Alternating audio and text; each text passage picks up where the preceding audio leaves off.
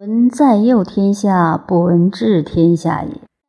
在之也者，恐天下之淫其性也；右之也者，恐天下之迁其德也。天下不因其性，不迁其德，有治天下者哉？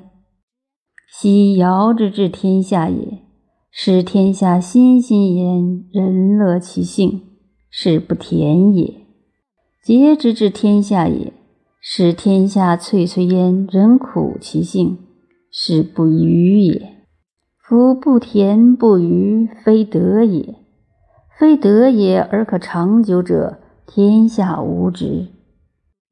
人大喜也，疲于阳；大怒也，疲于阴。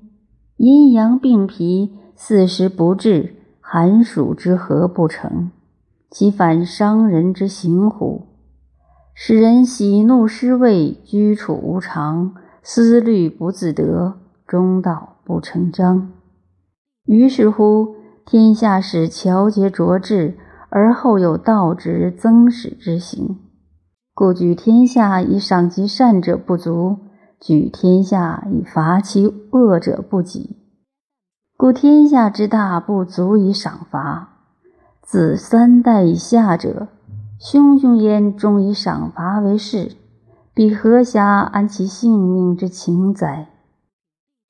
而且，月明也是淫于色也，月聪也是淫于声也，月仁也是乱于德也，月义也是悖于礼也，月礼也是相于祭也，月乐也是相于淫也，月盛也是相于义也。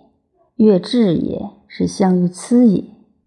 天下将安其性命之情之八者，存可也，亡可也；天下将不安其性命之情之八者，乃使卵卷生囊而乱天下也。而天下乃使尊之息之，甚矣！天下之祸也。其之过也而去之也，乃斋戒以言之。贵作以尽之，鼓歌以舞之，吾若是何哉？